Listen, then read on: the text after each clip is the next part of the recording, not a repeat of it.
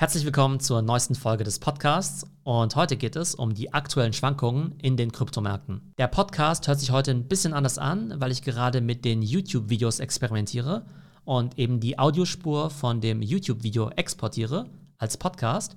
Und da ich jetzt eben im YouTube-Video versuche, ein bisschen besseres Storytelling zu machen und auch ein bisschen mit Audioelementen zu spielen, hört sich das heute ein bisschen anders an. Also es ist sicherlich noch nicht das perfekte Format, aber man muss ja irgendwo anfangen und man entwickelt sich ja immer weiter. Ich hoffe natürlich, es gefällt euch trotzdem. Ihr könnt euch das Video natürlich gerne auf YouTube anschauen und ich werde natürlich versuchen, das Format immer weiter zu optimieren. Also, viel Spaß damit.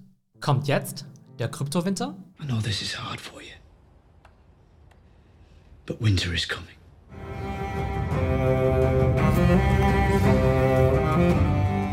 Seit zwei Wochen befinden sich die Kryptos leider auf Talfahrt. Bitcoin hat in diesem Zeitraum 20% verloren Ethereum 27%, Cardano 33% und Solana hat nach seinem sensationellen Höhenflug erstmal wieder 40% abgegeben.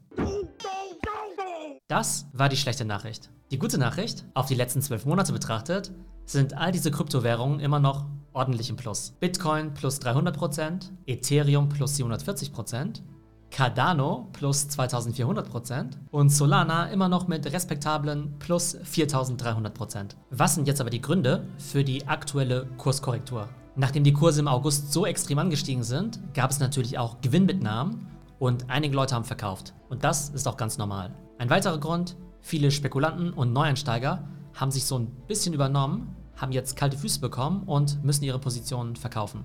Und auch insgesamt schwächeln die Aktienmärkte gerade etwas vor allem auch in China. Es macht sich so ein bisschen Unsicherheit breit und das führt auch zu einer geringeren Nachfrage nach Krypto. Man merkt also, dass Krypto nicht wirklich von den anderen Assetklassen abgekoppelt ist, auch wenn viele das gerne behaupten. Starke Volatilität ist bei Krypto aber ganz normal. Ethereum zum Beispiel hatte im Mai noch sein All-Time-High, dann hat sich das Ganze bis Mitte Juli fast halbiert und sich dann innerhalb von sechs Wochen wieder mehr als verdoppelt. Und bei Bitcoin und anderen Kryptos war es ganz ähnlich. Was soll man also tun angesichts solch starker Schwankungen? Erstens, wenn man deshalb schlaflose Nächte hat und dann gleich mit Panikverkäufen reagiert, dann sollte man ehrlich gesagt überhaupt nicht in Krypto investieren. Die starke Volatilität ist natürlich nichts für schwache Nerven, gehört aber irgendwie mit dazu und ist auch der Preis für das enorme Potenzial.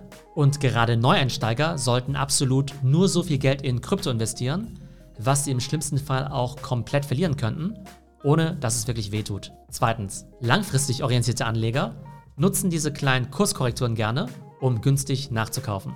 Wenn man zum Beispiel Bitcoin bei einem Kurs von 60.000 Dollar noch mit voller Überzeugung gekauft hat, dann sollte man ja bei 40.000 Dollar erst recht zuschlagen, oder? Bei the dip, wie man so schön sagt. Also bei schwachen Kursen ordentlich nachlegen. Drittens, eine beliebte Strategie ist auch das Dollar Cost Averaging. Nehmen wir an, wir wollen insgesamt 12.000 Euro in Bitcoin investieren, dann sollte man eben nicht alles auf einmal investieren, sondern in verschiedenen Tranchen. Wenn man in den letzten 12 Monaten zum Beispiel jeden Monat für 1.000 Euro Bitcoin gekauft hätte, dann hätte man eben einmal zum Preis von 10.000 Dollar gekauft, dann auch mal zum All-Time High bei 60.000 Dollar, aber dann eben auch wieder mal bei 40.000 Dollar.